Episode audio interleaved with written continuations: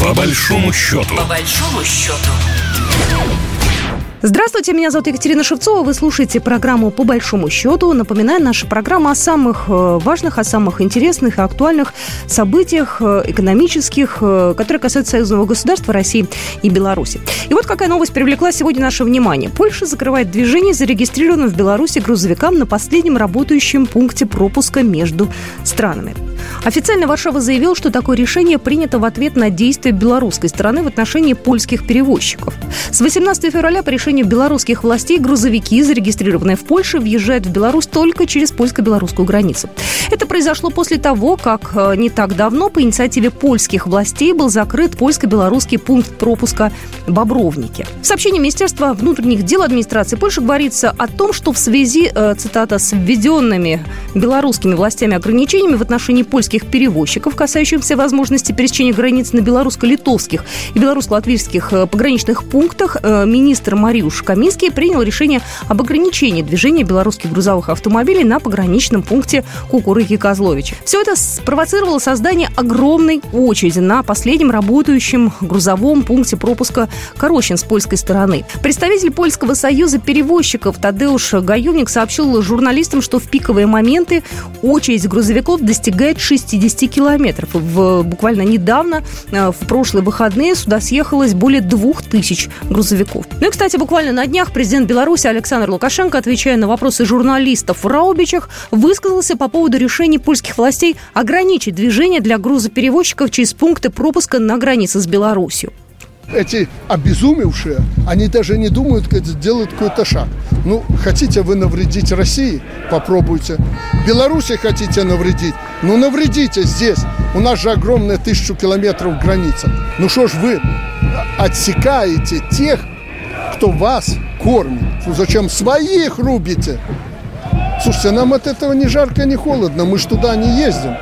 Ну зачем они сейчас ввели? Ну, хотят показать свою значимость. Может, перед патроном, который приезжал недавно к ним, надо же было показать, что они тут за американцев воюют и готовы на все. И себе в голову выстрелить. Поэтому, ну, понятно их шаги.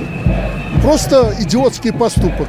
Насколько эта ситуация сложная, как в ней разобраться с э, точки зрения экономики, мы сегодня поговорим с нашим экспертом. У нас на связи доктор экономических наук, профессор кафедры европейских исследований Санкт-Петербургского государственного университета Николай Межевич. Николай Маратович, здравствуйте. Добрый день. Я э, хотела бы перевести наш разговор все-таки сегодня в сферу и в плоскость э, экономики, хотя я понимаю, что здесь вопрос, конечно, больше политический, но, тем не менее, страдает от этого экономика и бизнес, наверное, в большей степени. Насколько все эти действия болезненны для бизнеса белорусского и, естественно, российского тоже? Давайте сразу э, определимся. Разрушение единого, ну, относительно единого экономического пространства, э, оно невыгодно никому ни нам, ни белорусам, ни полякам, разумеется, да. И что бы ни говорила Польша, она это делает не по причине каких-либо ограничений со стороны Беларуси, тем более этих ограничений нет, да, а по другой причине. Деятельность Союза поляков э, в Республике Беларусь э, столкнулась с возражениями белорусского государства. А почему возникли возражения? Вы спросите. А возражения возникли с тем, что Союз поляков, на самом деле в Беларуси два Союза поляков, один признающий власть президента Лукашенко, органов государственной власти и управления, и второй союз поляков эту власть категорически не признает. И, естественно, деятельность второго, не признающего власть союза поляков, является конституционной. Да? Ну, представим себе, что в США действует организация, которая не признает Соединенные Штаты Америки. Ну, это фактически... Сколько существует эта организация? Мало. Ну, до тех пор, пока, до тех пор, пока кто-то первый не позвонит э, в ФБР, правда? Согласна, абсолютно. Соответственно, э, то же самое сделали и белорусы. А вот поляки ответили асимметрично, перекрыв транспортное сообщение для белорусских грузов, но на самом деле для всех остальных, потому что перестало действовать сообщение по линии Беларусь-Польша. Значит, условно говоря, товары из Казахстана в Германию тоже по суше, простите, не попадают, потому что единственный альтернативный вариант это Украина, но мы понимаем сейчас это с вами, не что вариант. альтернативы здесь нет. Это не Да, вариант. по каким-то причинам это не вариант. Вот, собственно, и все. Поляки обиделись на белорусов и в результате испортили жизнь всем международным перевозчикам. Но есть один нюанс. Доля доходов в ВВП Польши от транзита, ну, по разным оценкам, от 3 до 6 процентов ВВП. Но это не то, чтобы критически много, но это существенно. И, конечно, это создаст проблемы для польской экономики. Потому что особенно в восточных воеводствах большое количество людей живет за счет обеспечения транзита, хозяины пригороженных мотелей, э, торговцы запчастями, ну и так далее, и так далее. Ну, тысячи человек, десятки тысяч. Причем обычных людей. Знаете, тут я опять же ну, прочитала, разумеется. да, замминистра иностранных дел Польши Павел Яблонский сказал, что если будет такая необходимость, особенно мотивированные вопросы безопасности, то, то мы точно готовы перекрыть э, движение, закрыть полностью через Беларусь.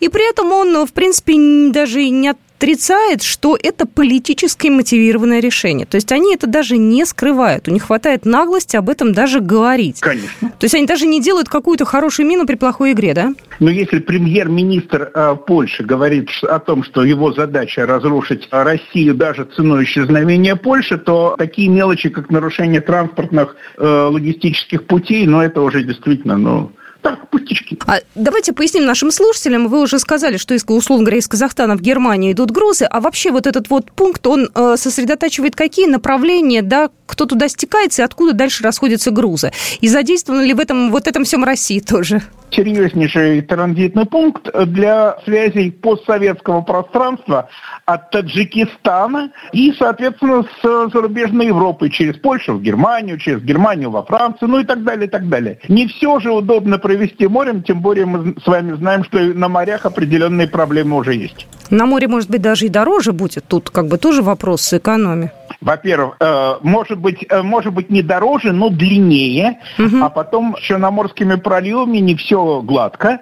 На Балтике есть другие проблемы. Ну и потом возить через э, Эстонию, Латвию, Литву многие не хотят, потому что это риски связанные уже с российско-прибалтийскими отношениями. В общем, Европа превратилась в какой-то просто клубок проблем теперь, да, и вот да. это все, конечно. Мы можем это тоже к санкциям причислить или нет? Некоторые эксперты говорят, что да, это тоже, в общем-то, новая волна экономических санкций, перекрытие границ, Богдан Я бы сказал так, это некая разновидность, боковое направление, в принципе, относящееся к санкционной политике.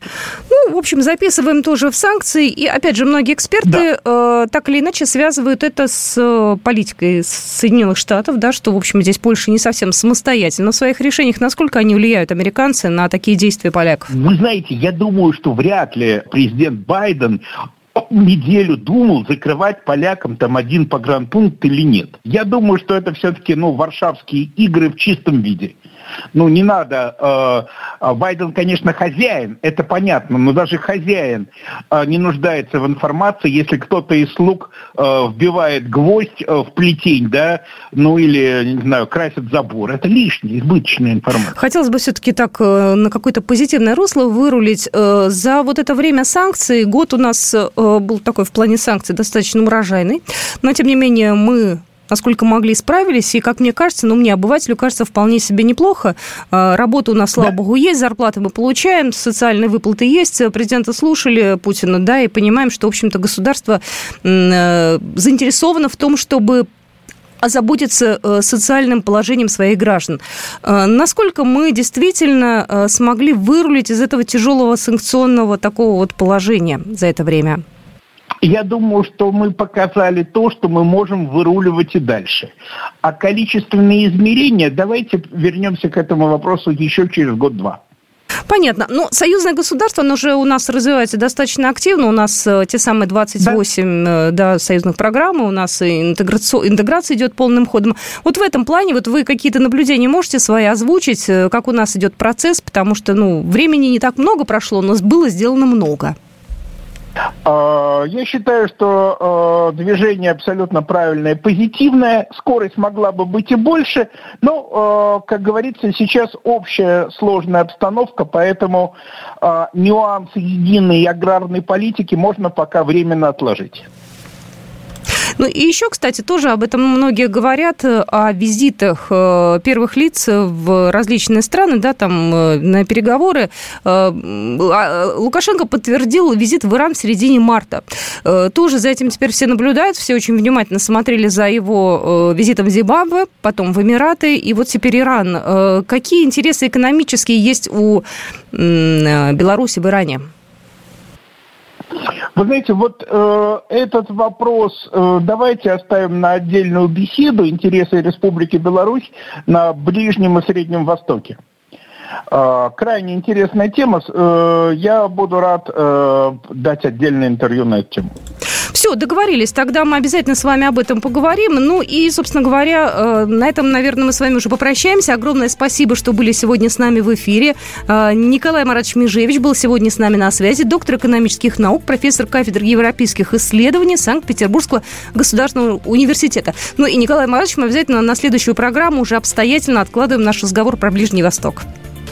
Договорились. Программа произведена по заказу телерадиовещательной организации Союзного государства. По большому счету. По большому счету.